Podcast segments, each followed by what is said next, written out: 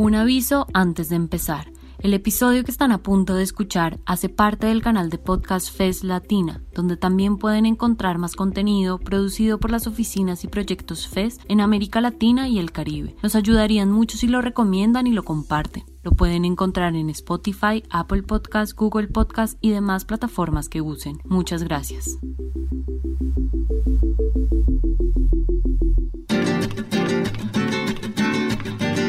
Vidas y caminos entre la guerra y la paz. Bojayá, municipio de Colombia del departamento del Chocó, ubicado al noreste del país. Delimita con el departamento de Antioquia y los municipios Río Sucio, Solano, Quibdó y Alto Baudó. José de la Cruz Valencia nace en un pueblito a la orilla del Atrato, justo en esa subregión del medio bajo atrato, que nos dicen que estamos ubicados un poco en el Darién chocuano. Esta comunidad se llama Puerto Contos, del municipio allá. Nos sentimos muy contentos,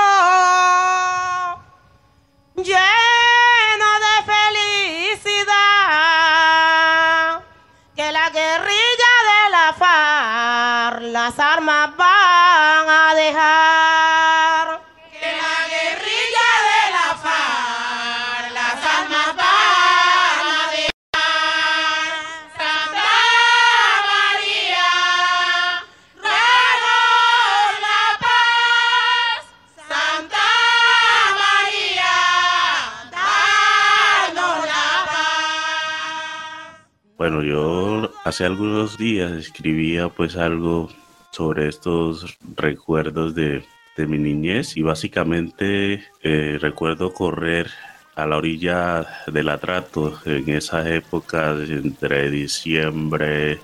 enero y febrero, que es justo el momento donde pasa por este lugar la subienda del Boca Chico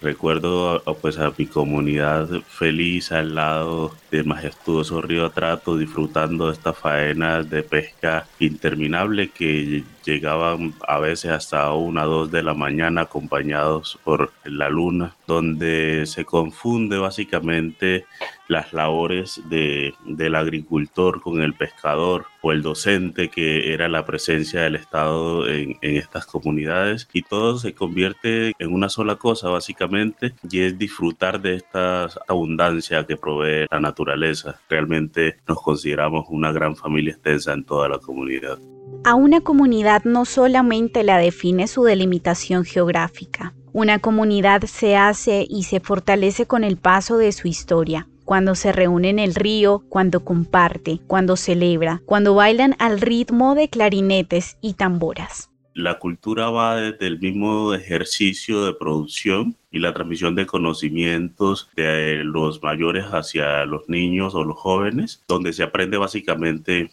haciendo. Si se va, por ejemplo, a cortar la leña, porque pues en ese tiempo no se cocinaba en este lugar con gas o con algo parecido, sino que todo era con leña, pues siempre los mayores se llevan, digamos, a los niños, a los jóvenes para que poco a poco vayan aprendiendo este arte, vayan aprendiendo estos oficios, o lo mismo las mujeres con las niñas para poder sacar el achiote o la vija como le conocemos un poco en el territorio y pues si hablamos de fiestas mediados de año pues está la fiesta de la Virgen del Carmen en Bellavista o está pues también San Antonio de Padua, en, pues de Puerto Conto, que es la comunidad donde nací. Y pues básicamente esa celebración gira pues alrededor de la chirimía, el famoso pues baile de pellejo o el alumbrado también en la comunidad de Puerto Conto. Y el alumbrado es básicamente como una ronda, pero una ronda no para, para niños específicamente, sino donde la comunidad de parte en, en torno pues a un círculo de parte en torno a esas creencias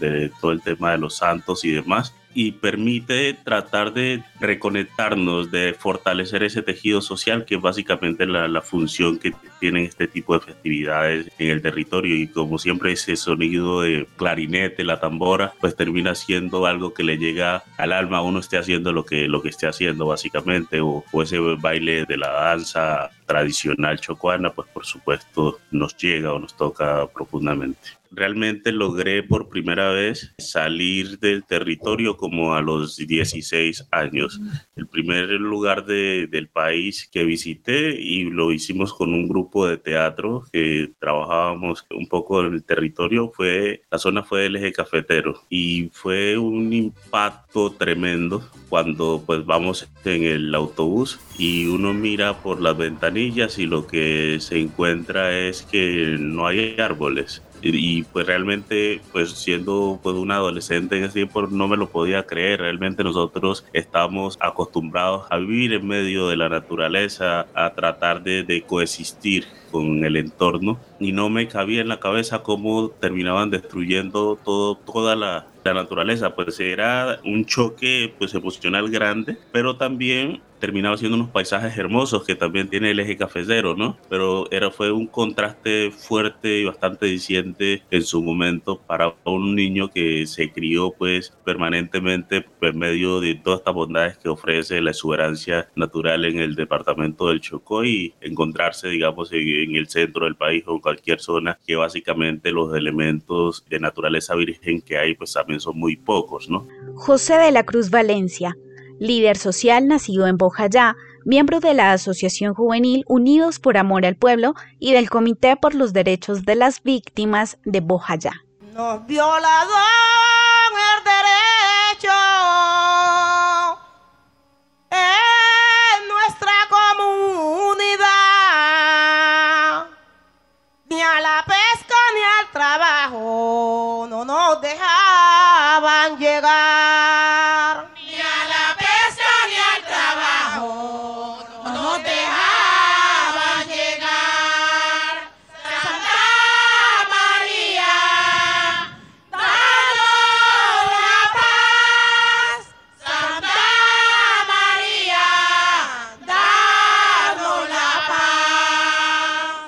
José de la Cruz es un joven que decidió un poco pues no quedarse quieto, sino buscar la forma de aportar desde el día a día para el mejor estar o, el bienestar de mi comunidad, básicamente. Pues hoy me reconocen un poco en el territorio por todo un trabajo de años que se ha venido haciendo puedo decir que inicié esta vida un poco del trabajo del liderazgo comunitario desde muy niño, pues desde la participación en grupos prejuveniles de la iglesia, donde aprendíamos un poco a bailar danza, aprendíamos a tocar los instrumentos como el clarinete o los platillos. Y además hacíamos artesanías con materias primas que se encuentran acá un poco en este entorno. Y pues fui creciendo también con una, podemos decir, con un ejemplo bastante fuerte en esta vida de lo comunitario, porque mi padre también se llama José de la Cruz, pues, José de la Cruz Valencia Palacio, él toda la vida se, se dedicó pues al beneficio, al trabajo por el beneficio de la comunidad, viendo siempre cómo aportar a la misma y mi abuelo materno también, Mistriate Córdoba. Entonces esos antecedentes familiares más ese entorno un poco del trabajo comunitario siempre me motivó a tratar de aportar a la comunidad desde lo que uno puede hacer. Queremos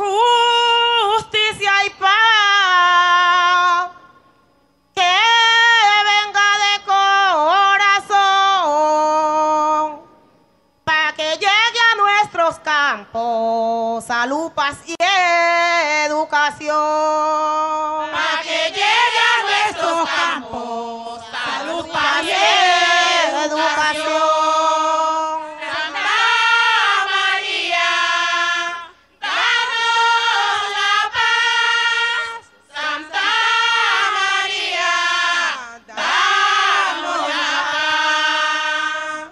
Básicamente alternaba los oficios del hogar, íbamos con mi papá a la finca a sembrar el plátano, íbamos a cortar leña, pues fundamentalmente esta tarea la desarrollábamos los fines de semana y pues entre semana estábamos aprendiendo desde la escuela, estábamos haciendo digamos los oficios que corresponden a los temas de formación, ¿no? Y pues así básicamente hasta más o menos el 96, 97 donde ya uno no se puede mover con tanta libertad en el entorno, moverse entre las fincas y la cabecera municipal, Bellavista, que pues es el lugar donde vive uno, porque ya inicia a, llegar el conflicto armado, ya se siente mucho más fuerte la presencia de diferentes actores y termina uno estando mucho más en el pueblo y yendo muy pocas veces al mes a las fincas a terminar de desarrollar las tareas por todos los temores que, esto implicaba en su momento. Y pues ya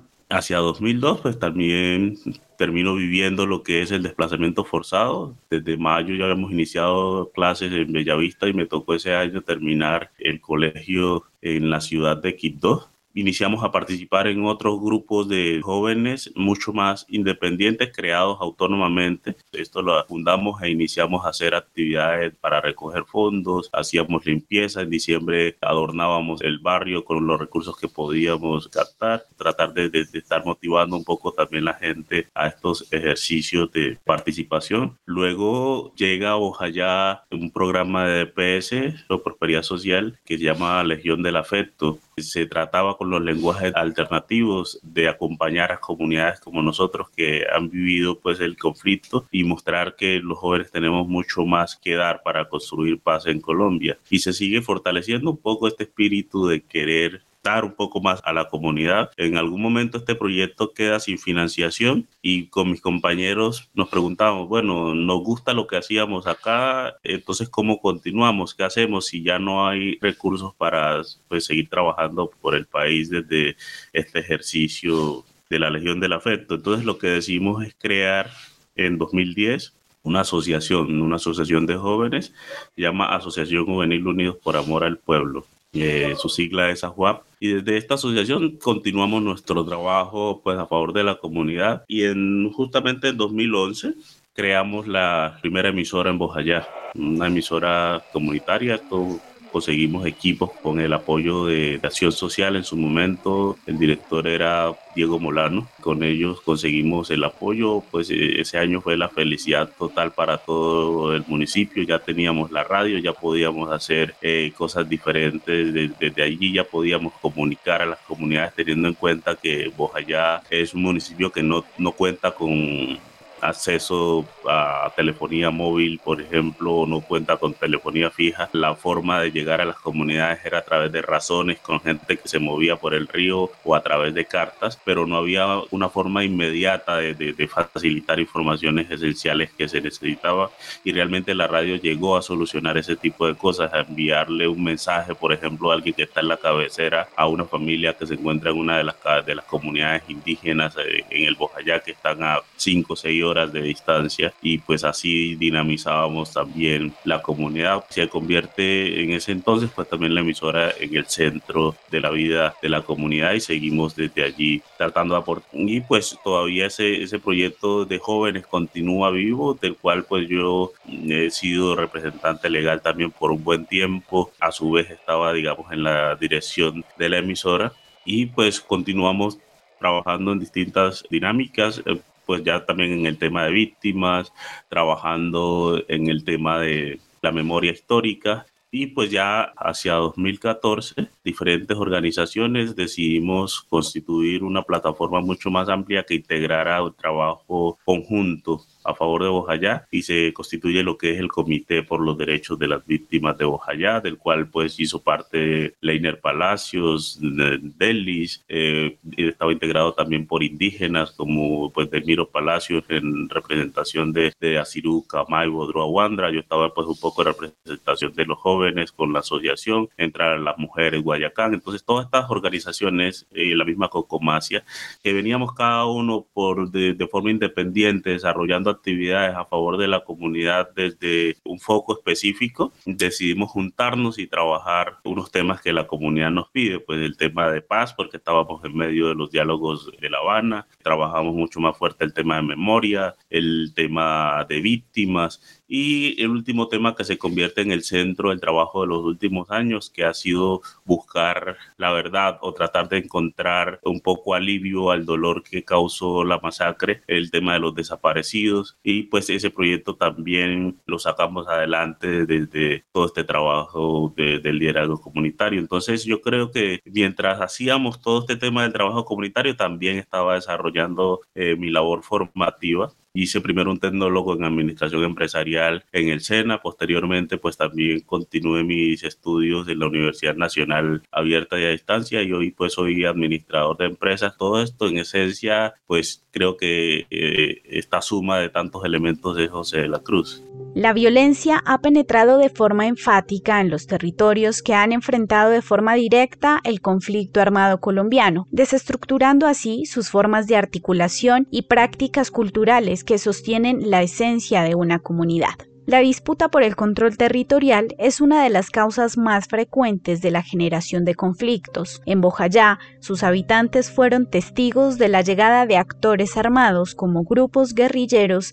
y paramilitares. Bueno, una son de pronto los elementos que recuerdo y dos lo que hemos tratado de recopilar con el trabajo comunitario que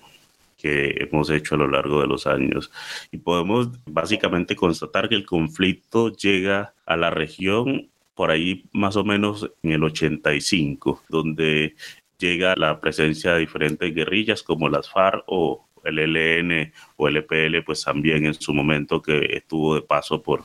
por esta región. La gente no conocía eh, esos actores armados. La gente básicamente conocía la presencia de la policía eh, que se movía a veces por el río, que estaba ubicado en las cabeceras municipales, o de vez en cuando que, pasaba el ejército. Entonces, con la llegada de estos actores, inicia una inestabilidad eh, eh, social y llegan los temores un poco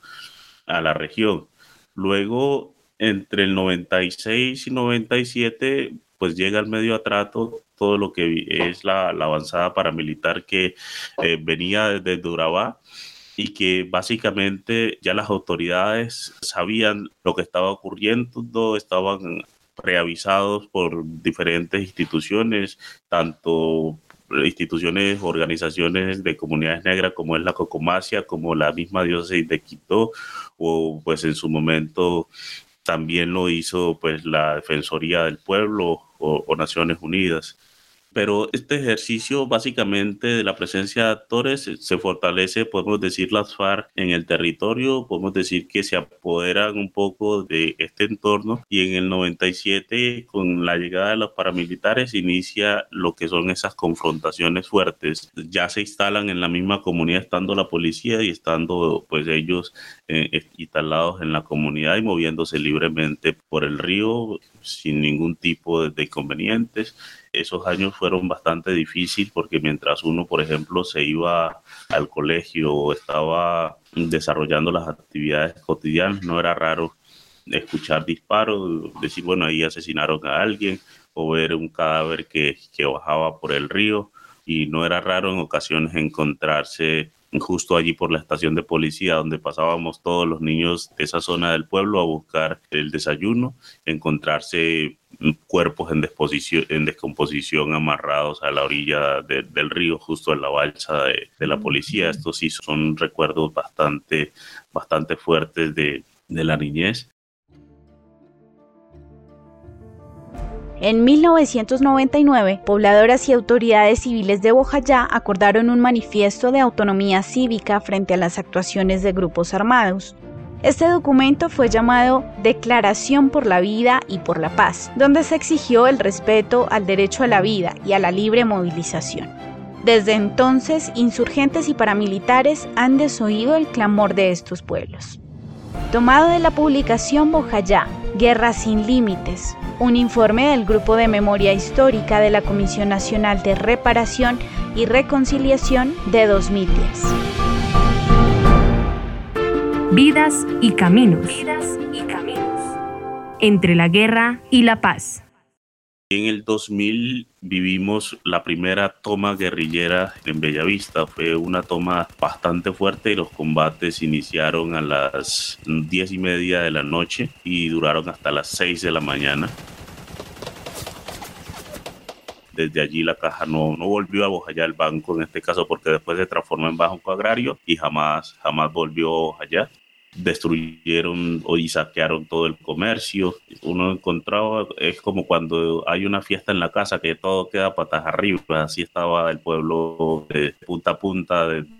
la destrucción, cuerpos tirados por, por todos lados, uno de niño pues ver que tiran cuerpos desde lo alto hacia un bote, todo ese tipo de situaciones pues vivimos hacia el 2000 y en ese entonces desaparece lo que es la, la fuerza pública del entorno, del medio atrato y se asume un control total de la guerrilla de las FARC. Los jóvenes nos manteníamos demasiado nerviosos eh, por todo lo que, lo que implicaba eso y a cada rato nos tocaba salir corriendo todos hacia la diócesis, hacia la iglesia o hacia donde las agustinas misioneras a protegernos porque ya según venían a reclutarnos, a llevarnos todos y eso fueron intensas noches o intensos días viviendo la misma situación. Entonces estaba pues esos temores, estaba pues el paso permanente. En ocasiones hubo elecciones que llegaron, llegaron las FARC, quemaron unas, quemaron todo pues abiertamente, pues no permitían realmente desarrollarse la vida plenitud, sino que estábamos cortados un poco por toda la presencia y, y la imposición de, de este actor en su momento. 2002, el episodio que obligó a renacer a una comunidad. Bueno, yo voy a, a contarles y básicamente de lo que uno recuerda ese primero de mayo, muy madrugado, nos despertó los sonidos de las armas, explosiones, eso eran como las cinco y media, seis de la mañana más tardar, fue combates todo el día y pues en ocasiones uno se escuchaba los vehículos de los actores moviéndose mientras la guerrilla avanzaba, mientras los paramilitares un poco se buscaban a, resguardar, el río estaba inundado bastante alto, estaba sobre el pueblo. La única forma de moverse era pues en canoa o en medio de, del agua. Esa noche pues la pasamos ah, con mi familia resguardados en la casa de unos vecinos. El 2 de mayo amanece bien temprano a retomar pues los, los, elementos del combate y ya la gente de los diferentes barrios se estaba moviendo, principalmente la gente del barrio Pueblo Nuevo que quedaba un poco más al norte eh, de donde venía avanzando la guerrilla y, y hacia donde estaba el foco del combate la mayoría de la gente de este barrio se pues sale y se ubica en la iglesia. Luego pues la gente de los otros barrios pues también se sentía protegido en este lugar. Uno por ser el sitio sagrado, dos porque en toda esa zona eran como las edificaciones en concreto que podían proteger mucho más la gente de las balas, teniendo en cuenta que la mayoría, si no decir el, 99% de nuestras viviendas son construidas en, madera, entonces eh, es muy fácil que una bala pueda atravesar este material y, y alcanzarnos a cualquiera de nosotros, como efectivamente ocurrió en algunas personas que fueron heridos de bala en su momento. Ese, el 2 de mayo en la mañana ya íbamos, decidimos con, con, la familia que pues nos íbamos también para la iglesia, con otra familia salimos en medio pues del agua, cogimos una canoa y por la calle segunda nos fuimos hacia allá, ya habíamos alcanzado un punto alto, un, un bosculve que, que había hacia esa zona del pueblo y cuando ya íbamos bastante eh, cerca, dice, dice uno, bueno, tal vez a unos 500 o 600 metros de la calle principal del pueblo, se ajustan los combates, explosiones y demás y nos tocó tirarnos todos al agua, devolvernos mojados y nos resguardamos en la casa de un señor Armando Velázquez. Allí pues continuamos los combates y a eso entre las 10 y media y 11 de la mañana llega lo que es la explosión de la iglesia. Hubo un silencio absoluto y a los minutos pues los lamentos llegan heridos. Fue una situación realmente brutal. Y pues en ese momento, ¿qué hacer? Se preguntan. Algunos querían salir con sus heridos hacia el sur un poco del municipio, pues buscando la comunidad de Puerto Conto u otras comunidades hacia arriba, pero finalmente eh, la comunidad, los lo que estaban allí, le decían, hombre, no los lleven hacia arriba porque se van a desangrar y allí no hay quien preste esos primeros auxilios. Aún está el combate hacia abajo, pues nos toca ir realmente hacia Vigía porque allá queda un hospital y allí pueden atender los heridos. Recuerdo que justo allí al frente de la casa de Armando Velázquez se reunieron varios de, de, los adultos en ese momento. Yo era un joven, tenía bueno 15 años. Allí recuerdo estaba mi papá, estaba Armando Velázquez y había otro señor que no tengo claro en su momento y además el padre Antún. Allí en esta reunión rápida toman la decisión de que deberíamos abandonar todo el pueblo y salir la comunidad completa hacia Vigía porque de lo contrario nos iban a acabar a todos. Ya se sabía pues que había un sinnúmero de, personas asesinadas en la iglesia, había otro sinnúmero de, de heridos y salimos caminando en procesión hacia el centro del pueblo justo donde estaban los combates fuertes. El que tenía alguna camiseta blanca, algún trapo, lo que fuera, salieron sábanas, se rajaron y pues íbamos gritando la, la consigna, ¿quiénes somos la, población civil, que exigimos que nos respeten la vida. Y realmente se caminó hacia abajo porque allí estaba un vehículo, un bote grande, donde se podía embarcar por lo menos unas 100, 200 personas y habían otros, otras embarcaciones que se podían aprovechar. Como el río estaba tan grande, esta embarcación estaba atada y nosotros desesperados por irnos, pero no era fácil. Recuerdo que Luis Eduardo se tira, digamos, eh, al, al agua con una navajita logra, no sé cómo, cortar ese lazo muy grueso y nos cruzamos hacia Vigía, otros en embarcaciones pequeñas, la mayoría en esas embarcaciones grandes, sin motor, pues sin canalete, bogando todo con, con, la mano, tratando de cruzar, cruzar, el río para salvar nuestras vidas. Cuando arribamos a Vigía, sentimos pues también esa intimidación fuerte por parte de las FARC que estaban ya apoderadas de, este lugar y querían seguir asesinando gente de la comunidad. Recuerdo que llamaron a un muchacho Tordillo, Diomer, que le conocemos nosotros, eh, según para, para asesinarlo y la comunidad inmediatamente y él, pues la gente reclamando que cómo era eso posible teniendo en cuenta el daño que habían hecho, pero en últimas esta persona pues sobrevive, lo de, en el hospital atienden los heridos, Bella Vigía muy muy solidario, pues nos brindaron alimentación, nos brindaron ropa, mientras todos esos días pues igual seguían los combates, se organizaron pues algunas comisiones para cruzar nuevamente a la iglesia a tratar de rescatar heridos, pues al día siguiente recuerdo que esa noche el 2 de mayo llovió toda la noche, fue una tormenta pues tremenda y los combates por supuesto siguieron durante cinco días mientras llegó pues la fuerza pública nosotros, luego de que la comunidad misma recoge los cuerpos de la iglesia, los ubica en la, fosa común, la comunidad decide salir desplazada porque pues, la advertencia de la guerrilla fue bastante fuerte y lo que encontramos cuando llegó la fuerza pública es que había un relacionamiento entre estos actores y la guerrilla había dicho que si se encontraba ese tipo de situaciones, pues iba a volver y ahí sí iba a acabar pues con, con todo el mundo. Entonces la comunidad toma la decisión de salir desplazada hacia Quibdó. Y además eh, eh, el bote en que íbamos a viajar eh, era justo el bote donde habían movido los cuerpos hacia la fosa común. Todavía tenía ese olor fuerte de los cuerpos en descomposición. Encontraba uno, uno que otro pues gusanos dentro de esta embarcación. Y son como así algunos de, de los recuerdos.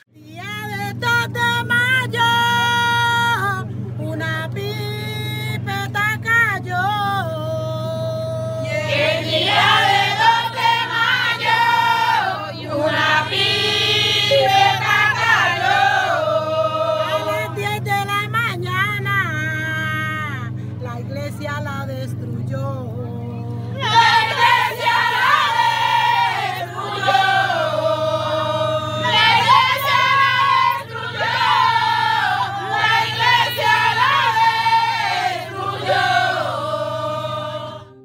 Los procesos organizativos de las comunidades en Bojayá han adquirido tal importancia para sus territorios, dadas las ausencias que existen tales como la falta de garantías a derechos fundamentales como la educación o la dignidad humana, señaladas en la Constitución colombiana, mismas ausencias que se convierten en el reclamo de las voces de estas comunidades. Pues en particular en el Pacífico, como sabrás, hay una deuda histórica porque sabemos que la luz, si le podemos llamar así, del desarrollo no ha llegado a estos lugares definitivamente ha habido un ejercicio sistemático de negación de derechos a todas estas comunidades en particular regiones como la nuestra que estamos rodeados de agua por todos lados, donde llueve la mayoría del año. Y realmente es triste que prácticamente el 90% de nuestras comunidades no cuentan con servicios de, agua potable, por ejemplo. En toda esta región donde vivo, el tema de electrificación es un sueño donde lo ha prometido diferentes presidentes a la comunidad y hoy muchas de nuestras comunidades siguen alumbrándose en las noches con la luz de la luna o, con velas cuando consiguen cómo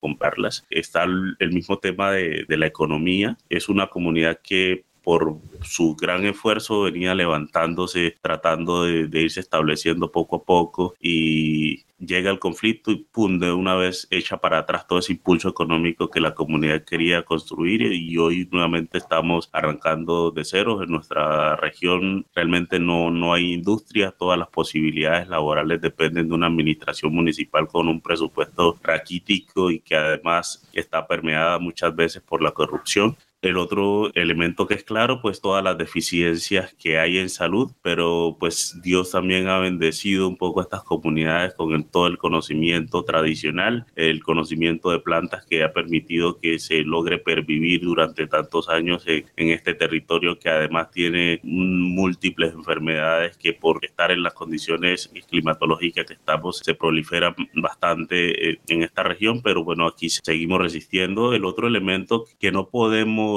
dejar de mencionar son las oportunidades en, educación. Sabemos que hasta hace muy poco tiempo no se le permitía a los negros ni siquiera entrar a una escuela. Y hoy pues básicamente se permite, pero también tenemos toda una cantidad de limitaciones para verdaderamente acceder desde las mismas condiciones económicas, desde la misma dispersión que hay en el territorio, pues las universidades hoy están instaladas, por ejemplo, en el Chocó, en Quito, básicamente, y la gente que está en los diferentes municipios, cómo logra hacer llegar a un hijo hasta una ciudad como esta sin tener realmente las condiciones de alojarlo, de garantizarle una alimentación adecuada, vestuario y demás para desarrollarse en, en todo el tema de la educación o este tipo de regiones, ¿no? Pero a su vez la gente sigue, como se dice, luchándose, la, gente sigue tratando de, resistir en este territorio y la gente sigue apostándole a la ilusión de, tener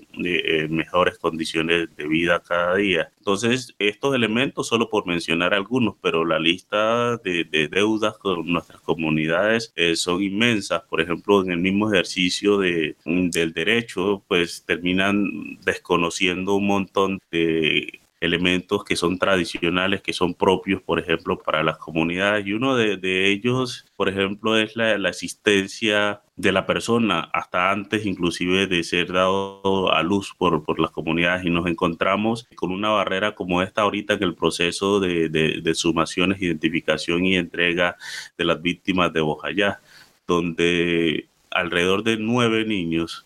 mueren en el vientre de la madre y hoy para el Estado es como que no, no hubiesen existido, pero la comunidad los valora y los reconoce y sabe que fueron asesinados en medio de una tragedia como esta. Hace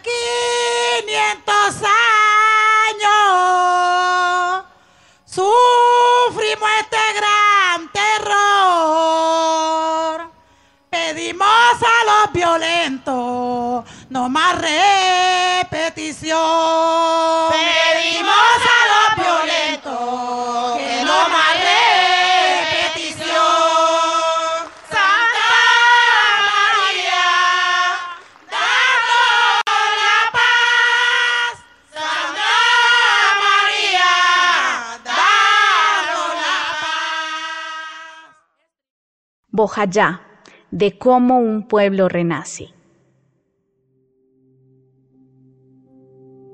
pese a lo difícil que resulten los procesos de construcción de memoria en territorios golpeados por el conflicto armado colombiano, este elemento se convierte en una herramienta fundamental para la construcción de una nueva historia.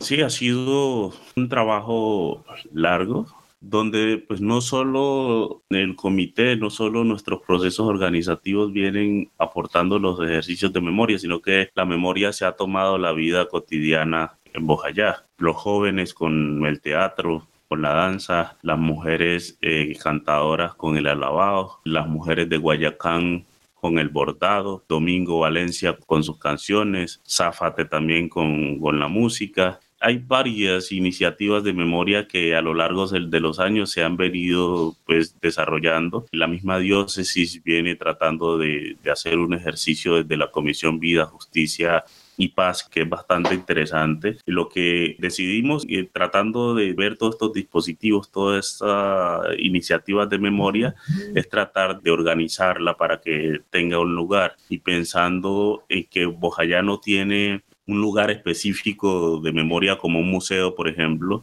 sino que para nosotros funcionan más los paisajes de la memoria, donde pueda dialogar el cementerio de, de, Bellavista con ahorita pues el lugar donde descansan los restos de nuestros familiares, igualmente la conexión entre el nuevo Bellavista con el viejo, ese lugar mm, donde fueron inhumados por primera vez los cuerpos, la fosa común, entonces todos estos paisajes tienen que tratar de entrelazarse y permitir un poco ese diálogo y permitir contar esa historia que nos ha tocado vivir construimos básicamente en diferentes jornadas de trabajo con el apoyo del Centro Nacional de Memoria Histórica en su momento lo que es el documento de lineamientos del lugar. Pero hoy estamos también con un nivel de incertidumbre bastante grande en cuanto a esto y es que el país no tiene una política clara y definida para los temas de memoria. ya tiene su ruta construida hace rato, pero realmente uno no sabe dónde puede conseguir los recursos para poder implementar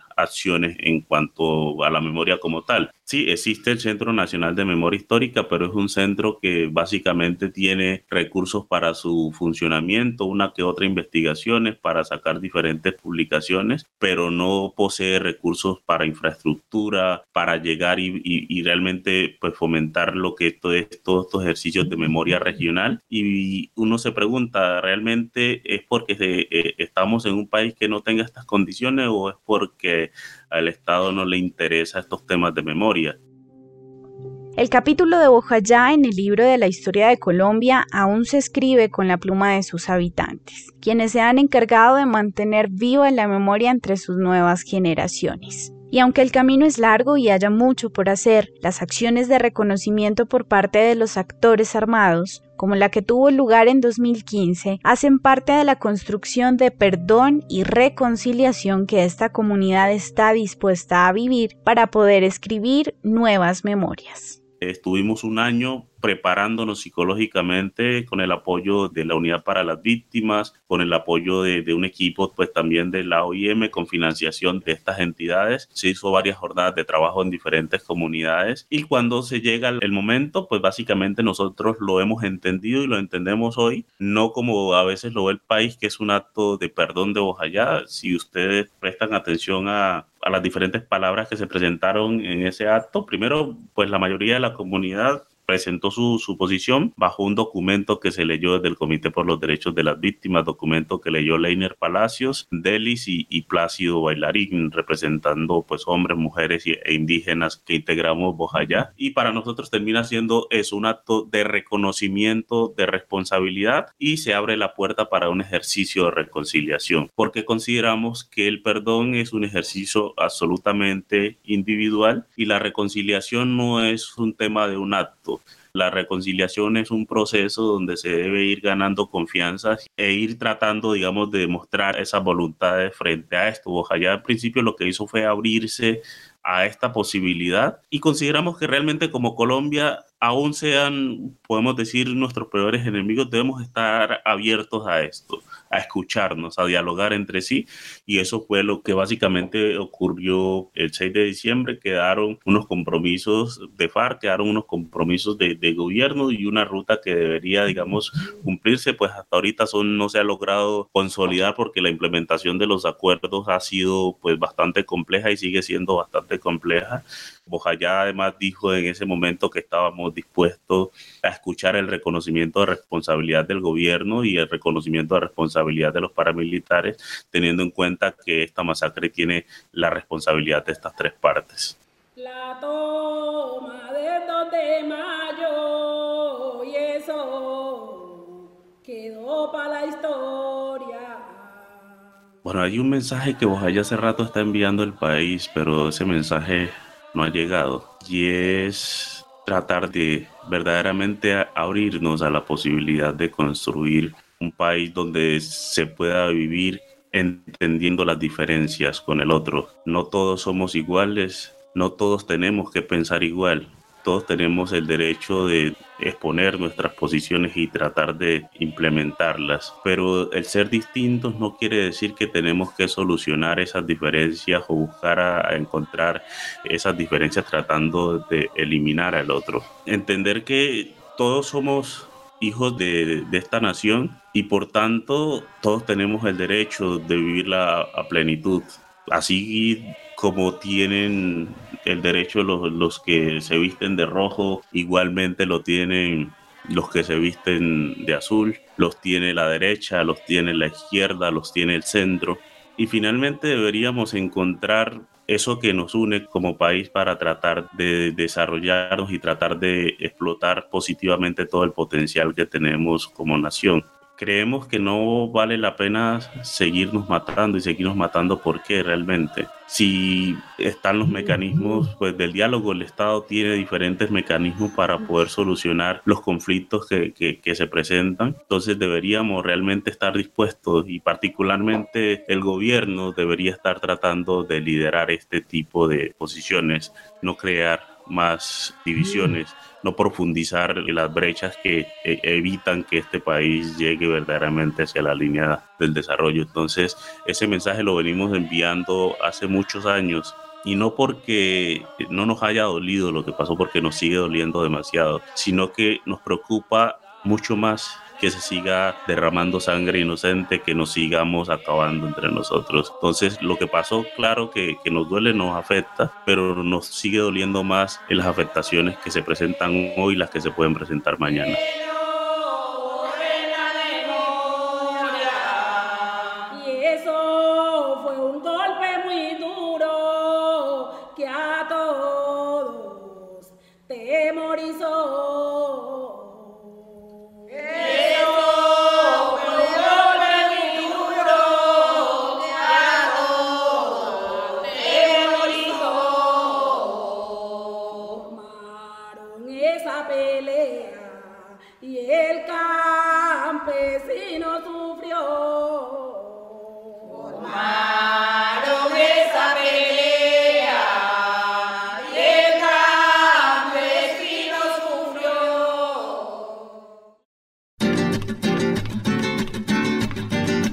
Vidas y caminos.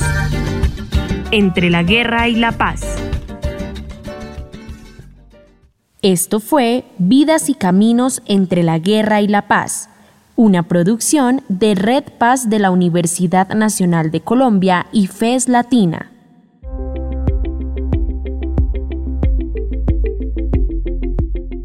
Muchas gracias por llegar hasta el final. Si les gustó, nos ayudaría que lo compartan. Recuerden que este episodio hace parte del canal de podcast FES Latina, donde también pueden encontrar más contenido producido por las oficinas y proyectos FES en América Latina y el Caribe. Nos pueden encontrar en Spotify, Apple Podcasts, Google Podcasts y demás plataformas que use. Les esperamos en un próximo episodio.